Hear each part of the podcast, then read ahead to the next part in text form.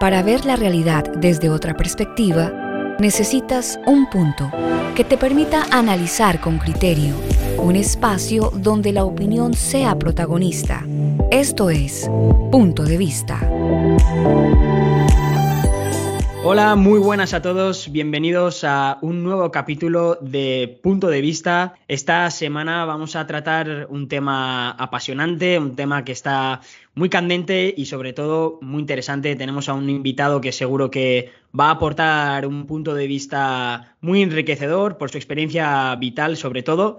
Pero bueno, primero me acompaña, como no podía ser de otra manera, mi compañero Paul Golet. Buenas, Paul, ¿qué tal estás? Hola, John, ¿qué tal? ¿Cómo estamos? ¿Preparado para tratar el, el, tema chino, al gigante asiático? Desde luego que sí, que mejor que hacerlo con una persona que vive la situación en el país de primera mano, ¿no? Estás escuchando Punto de Vista.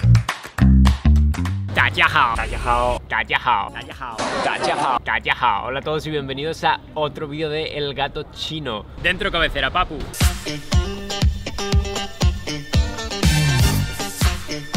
Pues sí, efectivamente, hoy nos acompaña ni más ni menos que Javier Fernández, eh, un zaragozano, un maño que lleva más de 11 años viviendo en China.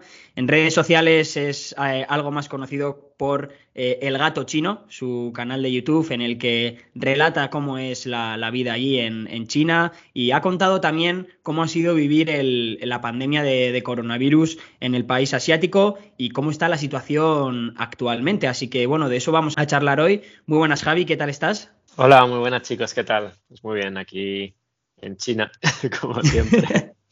Bueno, lo, lo, primero que queríamos hacer era que, que, te presentaras un poquito, porque igual hay gente que ya te sigue en YouTube, en Twitter, etcétera, eh, pero igual hay otra mucha gente que no te tiene ubicado para nada. Entonces, bueno, cuéntanos un poquillo cómo comienza tu relación con China, cuándo te decides a, a ir para allá y, bueno, por qué te has quedado tanto tiempo allí, ¿no? Porque mucho extranjero irá un tiempo, se cansará y se pirará, pero, pero tú sigues allí todavía. Entonces, bueno, cuéntanos eso, ¿cómo ha sido tu relación con China? Sí, bueno, mi relación con China fue un poco fortuita realmente. O sea, yo estudié periodismo en Zaragoza y el último año me apunté a unas becas del gobierno español que se llamaban becas Faro, que eran becas para estudiantes de último curso para hacer pues unas prácticas, una especie de trabajo durante ocho meses, un año más o menos, por todo el mundo, ¿no? Era todo fuera de España. Me, me apunté allí y yo en aquel momento, la verdad, no tenía ningún interés por China. Me gustaba, estaba estudiando japonés y tal, tenía un poco de interés por Japón, pero China la verdad es que la desconocía por completo. Y me eligieron en un proceso de selección para trabajar en la Cámara de Comercio de España en el sur de China, en la ciudad de Guangzhou. Pasé varias entrevistas tal y al final me, me eligieron y tuve pues eso, la gran duda de, ostras, ¿qué hago? ¿no? En plan de China, no tenía ni idea de qué había, pero bueno, googleé un poco Guangzhou, que era una palabra que para mí era completamente desconocida, yo no conocía esa ciudad, y vi todo rascacielos y una ciudad gigantesca y dije, bueno, yo creo que, que merece la pena ir para allí, ¿no? Ir a, ir a ver qué, qué, se cuentan por allí. Y nada, pues desde allí hasta hoy, llevo 11 años, he estado, pues bueno, empecé con la beca, eh, he vivido pues en las cuatro, tres, cuatro ciudades de China, he trabajado en, eh, bueno, trabajé en la Cámara de Comercio, luego estuve estudiando chino con otra beca, luego estuve en TCL, que es una gigante chino de electrónica de consumo, estuve en Alibaba, que bueno, son los de AliExpress y demás, ¿no? Y también he estado en, en Huawei. Entonces, bueno, pues me he hecho ahí una carrera en, en el mundillo de, de, las redes sociales y demás.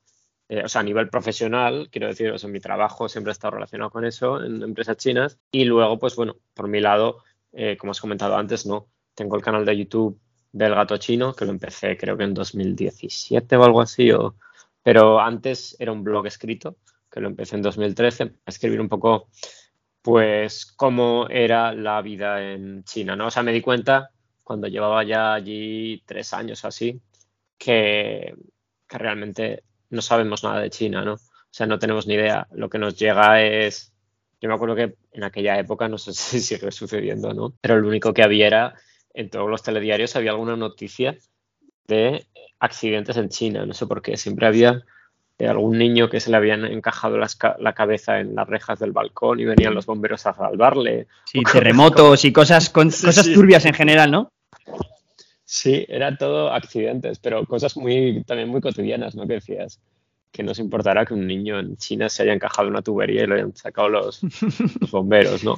Pero bueno, a día de hoy no sé si sigue habiendo eso, pero bueno, entiendo que también a nivel político China ha ganado una relevancia bastante, bastante grande en, tema de, telediarios y demás. Desde luego, yo la verdad que me, tengo que, este va a ser como mi momento un poco fanboy, eh, tengo que reconocer que, que yo te sigo desde, pues yo creo que prácticamente desde que empezaste el canal de YouTube y me he visto todos los vídeos. Y de hecho, el otro día, eh, viendo con Paul algunos vídeos, bueno, los vídeos de la, de la pandemia que, que, hiciste durante la pandemia para preparar un poquillo la entrevista y tal, joder, me quedé bastante loco con, con, todo lo que viviste, esa odisea que viviste cuando te fuiste de vacaciones a Taiwán. O sea, nada más empezó el COVID, tú te fuiste de vacatas a Taiwán así de, de, primera. Y, y, toda la odisea esa que viviste al regresar, sobre todo a tu ciudad, que no, no tenías claro si ibas a poder llegar o no. ¿Crees, ¿Crees un poco, Javier, que, nos hemos olvidado o, que tú incluso también a nivel personal te has olvidado de todos esos sentimientos, esa incertidumbre que vivimos en, aquel momento? Sí, yo para mí eso, bueno, sí, ya no, ya no recuerdo ese sentimiento de incertidumbre casi. Fue un momento muy loco, sobre todo, o sea, los que lo vivimos en China, que fuimos los primeros, era todavía más, mucho más bestia, ¿no? O sea, quiero decir, yo, o sea, el recuerdo más lejano que tengo del COVID era iba a llegar Año Nuevo Chino. Estábamos en, plan como en la, en la última semana antes de Año Nuevo Chino, ¿no? Trabajando en la oficina. Y yo tenía un viaje a Taiwán. O sea, yo en Año Nuevo Chino me iba con una compañera de trabajo que es amiga mía. Nos íbamos juntos a Taiwán a pasar unos días al sur de Taiwán. Y recuerdo como dos o tres días antes de, Año Nuevo Chino, me suena que fue como el 16 de enero, ¿vale? Igual estoy inventando, pero recuerdo que era algo así, rollo 16 de enero. De repente ya había habido alguna noticia de en Wuhan eh, hay algo de una neumonía, hay gente enferma, pero una cosa que, ¿sabes? Típica noticia que, te dicen, ah, hay fiebre eh, de las vacas locas o no sé qué, o fiebre. El típico virus asiático raro, ¿no? sí, sí, o típico de la peste negra, se ha dado un caso en no sé dónde.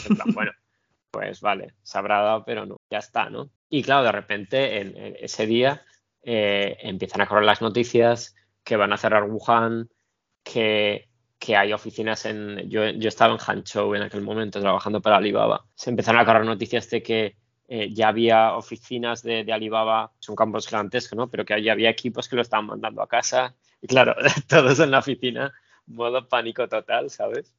Claro, fin del mundo, eh, ¿no? Fin del mundo absoluto. Y yo, yo tenía en la mesa, porque el, el, invierno en, en Hanzhou la contaminación era bastante alta y comparado con la ciudad donde venía yo antes. Pues me acababa de comprar mascarillas de las más tochas de, no sé si se llama 3M o algo así, o M3, la empresa esta, las que usan para obras y leches. Pues me ha comprado las N, no, no eran N95, eran algo más, no sé. De estas que tienen válvula y todo, ¿no? Era súper pro. Y me acuerdo, me puse una, le di a mis compañeros, a todos, les dije, oye, tomad cada uno una y salvad vuestras vidas, ¿no? Yo me lo, yo me lo agradeceréis, yo me lo agradeceréis algún día.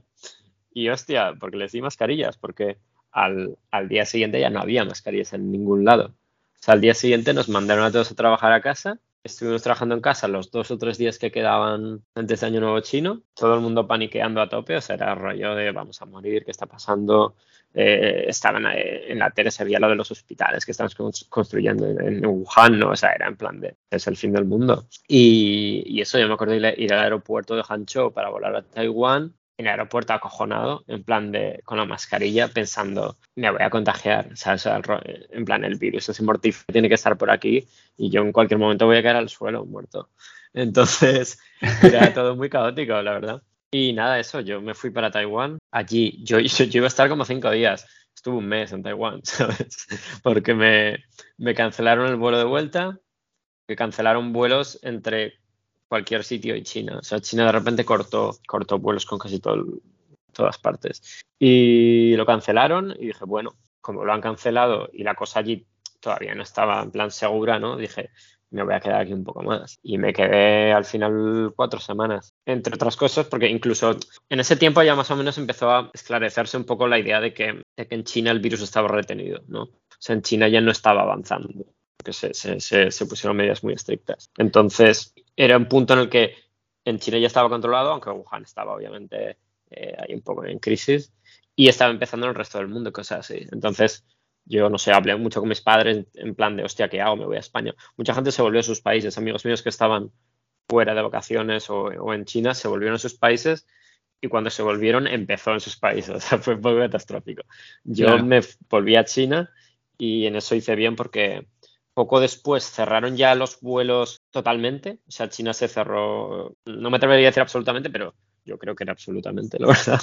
Y ya no podías volver a China. O sea, mucha gente de mi empresa y otras empresas que conozco estuvieron, han llegado a estar casi un año fuera del país, sin poder volver, porque no había vuelos. Pues eso fue una cosa bastante loca. O sea, fue unos, unos meses, porque no duró mucho. O sea, allí realmente fue una cosa como de, de enero a marzo, enero, febrero, marzo, abril. Yo recuerdo por abril barra junio, recuerdo estar ya comiendo en restaurantes, sentado en una mesa en un restaurante, ¿vale? Que era en plan de, llevábamos unos meses que solo había comida a domicilio o tal o cual. Recuerdo estar ya en, abril o mayo, ya comiendo en un restaurante y, en España, caos absoluto. Bueno, España y en general en el resto del mundo, rollo caos absoluto y nosotros estamos en, ya en, absoluta normalidad. Lo tranquilito. Pero sí. Sí, yo eh, estuvimos viendo los vídeos y, joder, te juro que, parecía una película. O sea, yo me enganché como si fuese un drama, no sé, una telenovela, algo así, tu, tu Odisea. Y sobre todo con esa sensación de decir, hostia, este pobre chico llegará a China y le, y le aceptarán, le dejarán entrar, eh, igual lo dejan apartado por ser un Una por estar contaminado o algo así, ¿no? O sea, te juro que, que, dije, claro, pero todos hemos vivido eso en verdad, ¿no? Entonces fue un poco esa sensación mm. de decir, joder, no, es que hemos olvidado todo aquello, es que hemos hecho un poco borrón y cuenta nueva. Eh, y Javi, cuéntanos un poco, eh, luego tú en, tu ciudad ahí en China, ¿tuvisteis como una cuarentena tipo estricta y así? ¿O, teníais que pedir comida por, a domicilio? O, cómo estaba organizado? ¿Os dejaban salir a la calle o cómo era el tema? Este es el punto de vista de nuestros invitados. Yo en mi ciudad no llego a ver cuarentena en 2020. Yo lo de Hanzhou, ¿vale? Que es donde vivía entonces. Creo que no llegó a ver, ¿vale?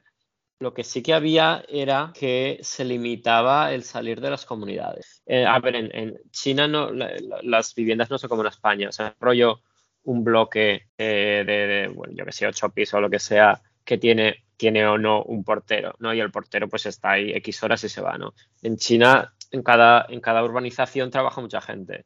Vale, o sea, suelen ser como eh, bastantes edificios y siempre hay una empresa de management que tiene pues seguridad, eh, tiene eh, gente que limpia, tiene porteros, están simplemente en la puerta mirando que la gente que venga son vecinos y tal. Entonces digamos que tienen como una estructura humana, o sea, unos recursos humanos que permitieron que China haya podido controlar también eh, el, tránsito de la gente, ¿no?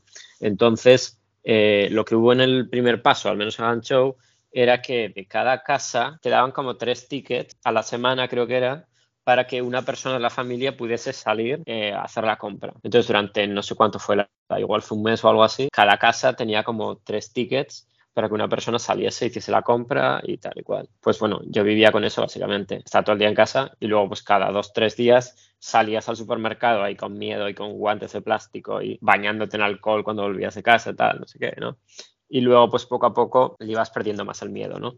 Porque claro, yo nada más llegar todavía estaba la, política esta de, los tickets y incluso había veces que no utilizaba todos los tickets porque decía en plan de, si me voy al supermercado igual me contagio, ¿sabes? era en plan, tampoco me quiero contagiar. Luego ya le vas prendiendo el miedo y ya pues salía un poco a pasear y tal, porque también acababas un poco harto de estar en casa, ¿no? Yo creo que la política COVID-0 esta, ¿no? La que luego supongo que hablaremos más porque es un tema súper largo, pero yo creo que en las primeras fases, con los primeros brotes, las primeras cepas, funcionó bastante bien. No se tuvo que limitar tanto la movilidad de la gente, porque las cepas no eran tan contagiosas. Entonces nosotros, yo recuerdo que abril, mayo, lo que te he dicho, ya estábamos haciendo una vida normal, a pesar de mascarilla y tal. 2021 fue vida absolutamente normal, perfectamente normal.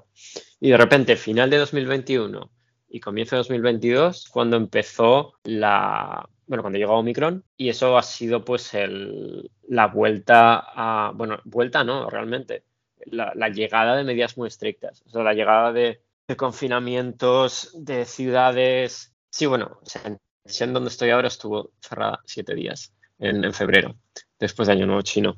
Eh, pues eh, cierres enteros de ciudades no era la norma, pero es algo que ha ocurrido. Por ejemplo, para hablar un poco de mi experiencia directa, yo vivo en Shenzhen, que es una ciudad de unos 16, 18 millones de habitantes tendrá. Y este año, pues ya tuvimos un encierro obligatorio de siete días, toda la ciudad, y luego continuamente, o sea, la gente de mi alrededor ha estado encerrada continuamente, eh, un mes sí, uno no, ahora encierran uno tres días, ahora otro se ha ido a Pekín y cuando ha vuelto le han dicho que como viene de Pekín siete días encerrado. O sea, este año ha sido realmente, en muchas de las grandes ciudades, pues ha sido un, auténtico infierno. O sea, realmente eh, las medidas eran exageradas. O sea, las medidas, la verdad es que... en las universidades especialmente, ¿no? He leído que en las universidades era algo heavy, ¿no? Sí, también las universidades. Yo tengo muchos amigos que eh, son profesores allí y o los alumnos no podían salir del campus en todo el curso o a veces los profesores por temporadas tampoco, ¿sabes? Han hecho han hecho muchas, o sea, han, llegado a extremos que han cansado, o sea, han cansado socialmente a la población y han cansado, bueno, y han, y han ahogado también las economías locales. Se nota mucho en, pequeños barrios y tal que hay muchos comercios que han cerrado y que hay mucha gente, por ejemplo, una de las zonas que, que, más, que han sufrido un poco la, la, cara más fea de, las medidas del COVID-0 han sido eh, algo que comenté en otro vídeo, que en, en China hay un tipo de barrios que se llama como como aldeas rurales, eh, aldeas urbanas, perdón, que son como barrios de los años 80, 90, dentro de las grandes ciudades, que bueno, pues no se han renovado y tal, entonces son casas antiguas y demás, son casas baratas, y allí suele vivir un poco la, la, clase obrera de, la ciudad, ¿no? Gente que viene de, zonas más rurales, pues a currar de, que si camarero, repartidor, en la obra, lo que sea, ¿no? Entonces, pues esa gente vive al día, esa gente, eh, pues si coges y los encierras en su casa, y no les entra dinero, pues seguramente no puedan comer. ¿sabes? Ese tipo de gente no, no, no tiene ahorros y tiene que trabajar de forma presencial. Entonces, esas, esos barrios han estado muy controlados.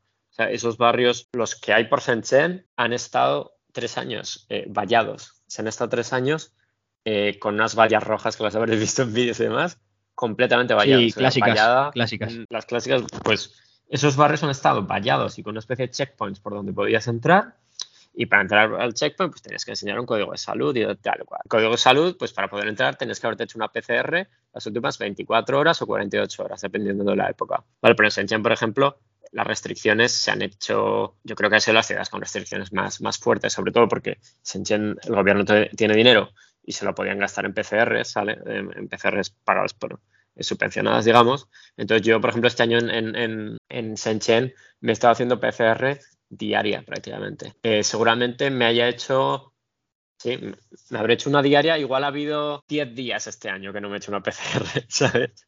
O sea, este casi casi como lavarte los dientes, ¿no? más incluso algunos. Repite, Paul, que no se te ha entendido.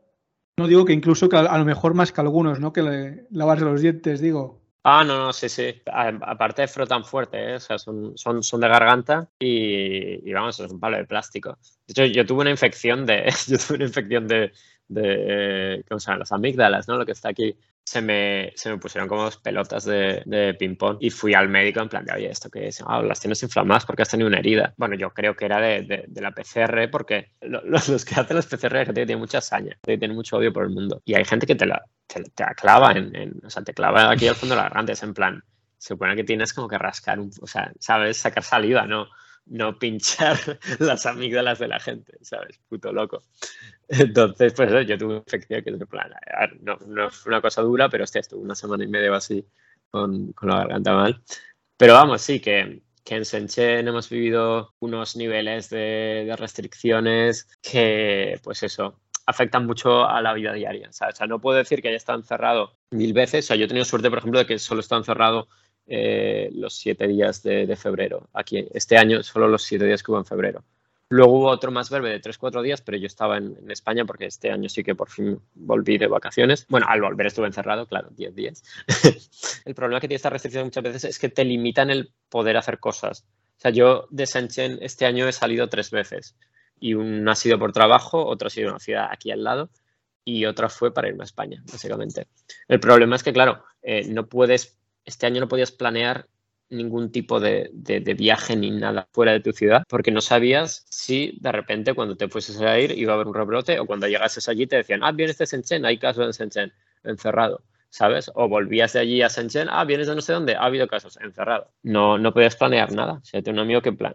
Estuve a punto de ir un viaje a Xinjiang, que, iba a ir un amigo. Eh, a última hora y tal le dije que no. Le encerraron el día que salía su viaje. O sea, el día que pillaba el vuelo para irse a Xinjiang, cerraron su bloque, tú.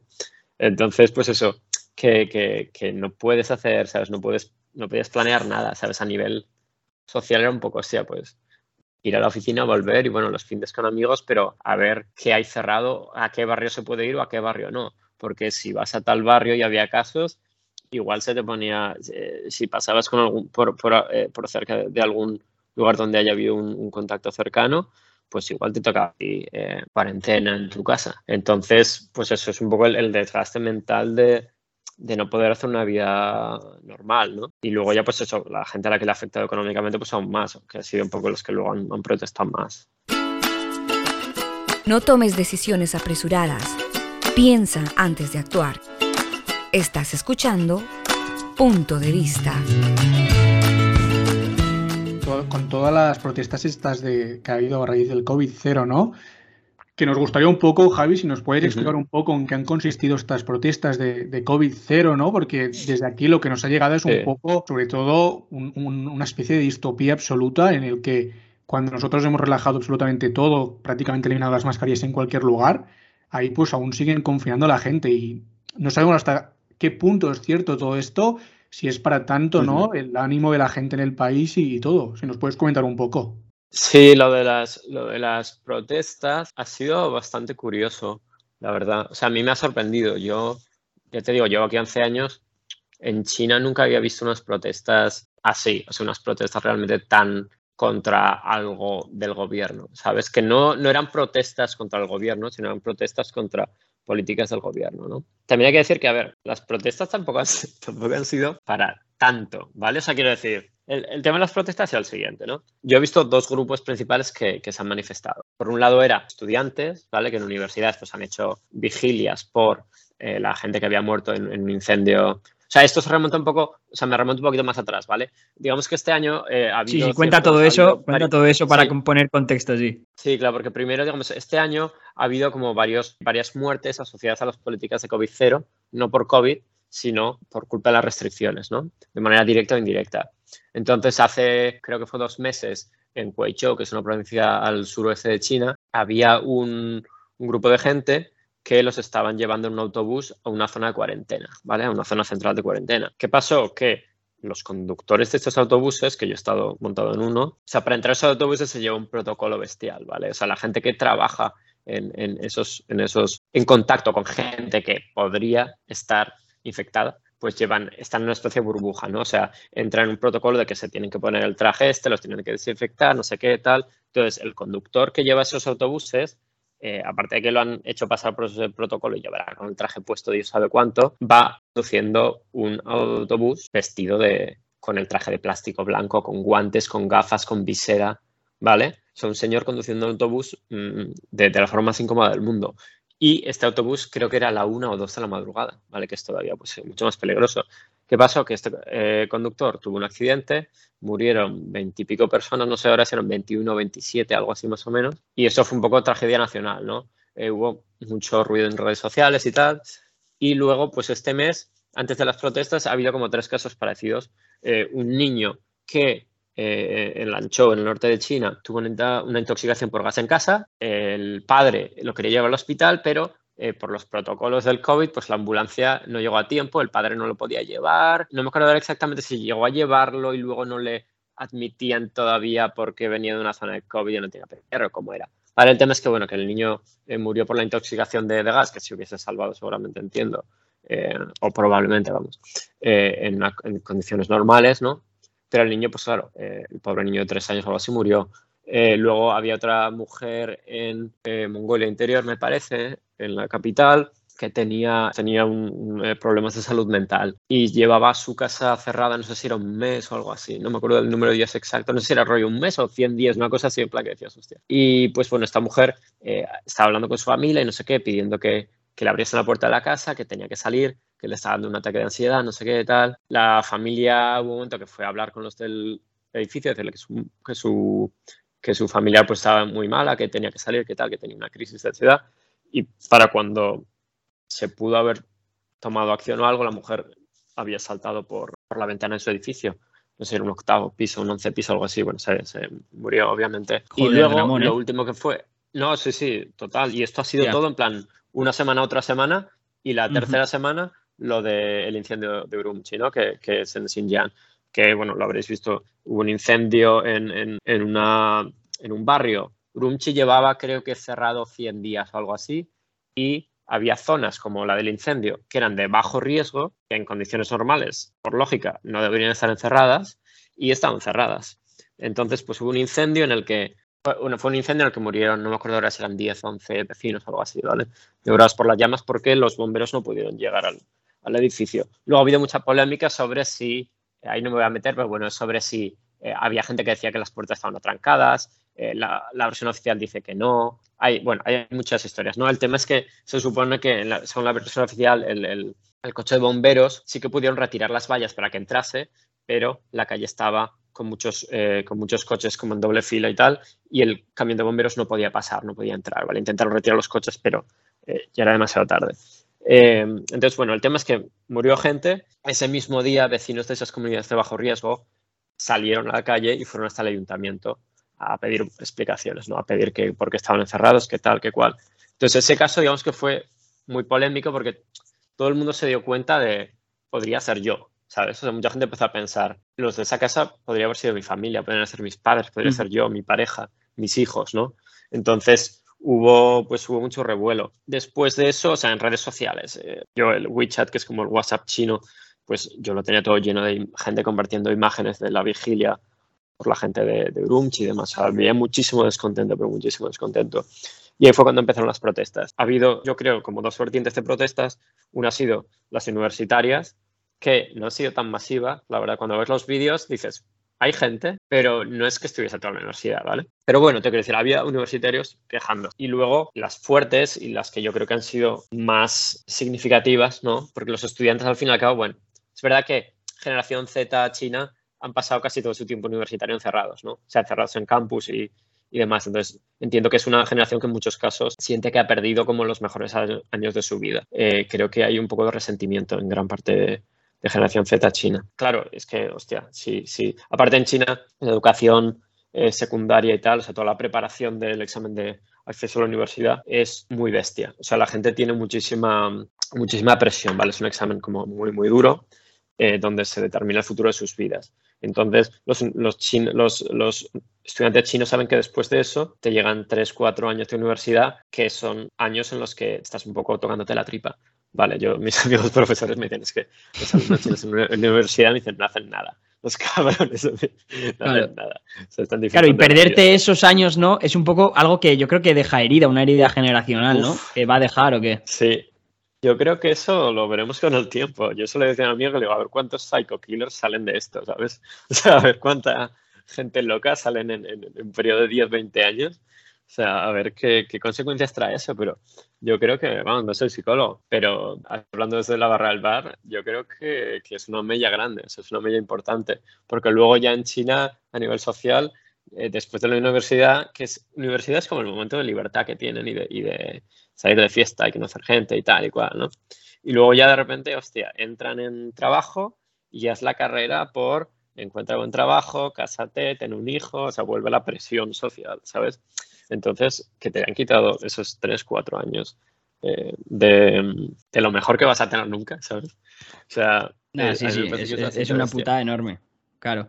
Y tus, Javi, tus colegas chinos, ¿qué te dicen? O sea, ellos cómo ven las protestas. Eh, de alguna manera, claro, yo entiendo que el sentimiento generalizado quizás en China sea más que esto es una protesta contra la medida en concreto, ¿no? O sea, no contra el gobierno, contra Xi Jinping, aunque lógicamente en la, en la prensa occidental se ha aprovechado, vamos, cualquier mini gesto eh, anti Xi Jinping, cualquier grito que se haya hecho anti Xi Jinping, ya es como protestas antigobierno en China, ¿no? ¿Cómo, cómo lo están viviendo tus compañeros, por ejemplo, de trabajo o tus colegas? Sí, claro, eso es, eso es también uno de los temas importantes, ¿no? Sea, las protestas hubo universitarios, luego hubo obreros, que fueron los que ya se enfrentaron a la policía. Si habéis visto vídeos como de... Hay unos vídeos como muy locos de distópicos totales, ¿no? De, de antidisturbios vestidos con, con los trajes blancos, con escudos antidisturbios rollo como en formación de tortuga, como los romanos.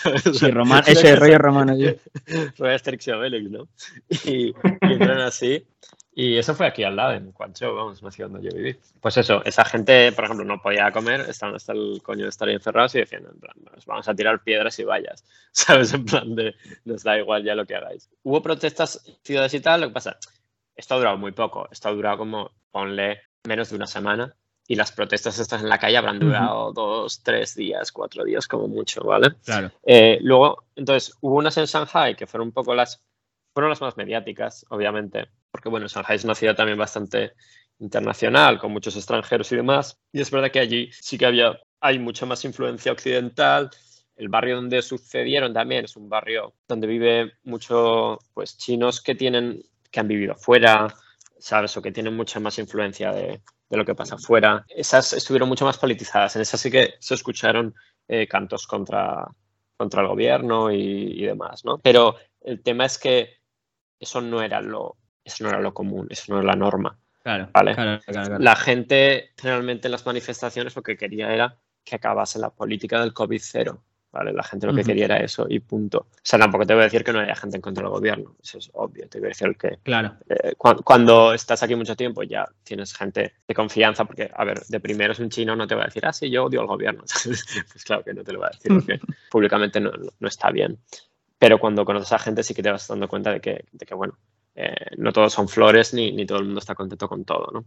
Pero bueno, te quiero decir que, que, pese a todo esto, las protestas no fueron unas protestas para acabar con el gobierno y no sé qué, ¿sabes? Lo, lo que menos quieren los chinos es caos en su país, ¿sabes? O lo que quiere la gente es seguir haciendo dinero, que es lo que más le gusta a los chinos. Entonces... Claro, estabilidad y dinero, ¿no? Es lo que busca China.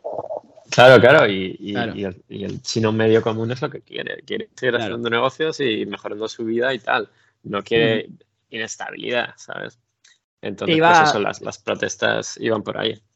Sí, te iba a preguntar también, Javi, eh, ahora parece que el gobierno chino ha empezado a hacer efectivas, eh, bueno, las medidas de levantamiento de esta política de COVID-0, que por lo que yo entiendo o, he leído por ahí, eh, creo que estas medidas estaban ya decretadas como un par de semanas antes de las protestas y demás. Lo que pasa es que los, los mandos intermedios, digamos, o la, los dirigentes provinciales y locales no se atrevían a, a, a aplicarlas, ¿no? Por miedo a que el tema se, se fuese un poco de, de, madre. Y de hecho ahora eh, sí. en muchas ciudades se han levantado medidas y, y efectivamente se está yendo un poquito de madre, ¿no? Cuéntanos cómo está la situación ahora en China. Sí, la verdad es que ha sido todo muy repentino. Los que vivimos aquí, los que llevamos tiempo, no lo acabamos de entender. O sea, sentimos como que hay algo que se nos escapa. Lo inicial es lo, que comentabas. No es que estuviese decretado lo que acaba de ocurrir, o sea, no es que estuviese decretado que, se fuese a cabo el COVID cero. De hecho, todos esperábamos que después del Congreso, ¿no? que fue donde se, se religió al a Xi Jinping. Entonces pensamos que después de todo esto, las provincias de China y regiones eh, iban a empezar a, pisar un poco el freno, ¿no? a levantar un poco y que volviese un poco la, normalidad, medidas un poco más, más eh, calmadas. ¿no? Porque na, o sea, lo que no quería ninguna provincia, ninguna localidad era cagarla este año antes del Congreso, ¿no? que en su ciudad o su región de repente hubiese un rebrote bestial y, y eso, pues bueno, el, el, eso el presidente lo ve, ¿no? Y eso como que hacer perder cara en China, ¿no? hacer algo que, que, ponga en evidencia a tus superiores, pues es lo peor que puedes hacer socialmente y en el trabajo y demás. Sí que es verdad que, o sea, después de eso, en el Congreso dijeron que COVID cero a tope, que era la forma de, de era el único camino, ¿no? Como que era, era que había ido muy bien y tal, y estamos todos en plan, no me jodas que va a seguir esto, ¿no? Pero a la semana o algo así, decretaron unos 20 puntos o algo así, en los que pues parecía que las cosas se debían calmar un poco, o sea, que se debían rebajar. Lo que pasó es que no se rebajó en ningún sitio. Hubo una provincia que la rebajó. O sea, una provincia que de repente, la, en Sichuan creo, ciudad de Sichuan, de repente, de un día para otro dijeron que como que No sé exactamente cómo fue, pero en plan como que acababan las PCRs y que ya, no había código de salud y no sé qué. Fue un caos enorme porque la gente estaba cojonada, ¿sabes? O sea, la gente está en plan, ¿cómo que ahora no hay PCR? No sé qué, la gente no mandaba a sus hijos al colegio por si se infectaban, o sea, realmente caos absoluto, ¿no? Y, y tuvieron como que volver a las medidas otra vez porque no, no, no podían ir por ese camino, ¿no? Y todos estaban en plan, esto es, esto, es, esto es muy loco. Porque el tema en China es que, claro, se da mucha responsabilidad o sea, desde, desde el gobierno central, pues em, eh, salen un poco las, las, las guías básicas de, de, lo que se tiene que hacer y luego cada provincia pues tiene la potestad de, de, aplicarlo como quiera, ¿no? de aplicarlo un poco a su manera. Entonces, claro, las provincias, cada una hace un poco lo que quiere. Y claro, esto queda un poco en agua de borrajas. Ninguna provincia se atrevía a hacer nada. Y después de las protestas, entiendo que desde arriba verían un poco cómo está el percal yo, creo que vieron dos cosas, ¿no? Por un lado vieron el tema protestas, porque es en plan, que el pueblo no esté contento, aunque sea una parte, que hay una parte del pueblo descontento y está apareciendo en toda la prensa internacional, y la prensa internacional esté aprovechando esto también, además, para intentar atacar a China y demás, no conviene, ¿no?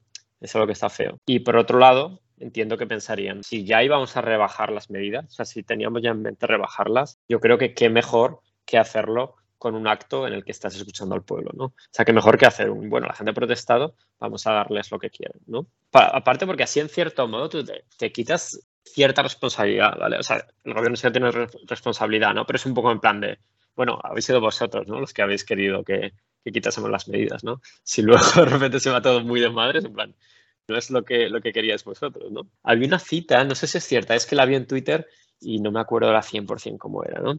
Pero creo que era una cita de Xi Jinping o algo así de no sé qué año ya. Pero decía algo en plan como que, que tenemos que seguir al pueblo. O sea, si el pueblo se lanza al fuego, aunque sepamos que están equivocados, nos lanzaremos con ellos. Y cuando ellos vean que, que, que que era un error, entonces nos seguirán, ¿sabes? Decía un poco como que había que escuchar, aunque pensases que, que lo que quería el pueblo es, es, incorrecto, que si algo salía mal, ellos se darían cuenta y acabarían siguiendo un poco lo que decía el gobierno.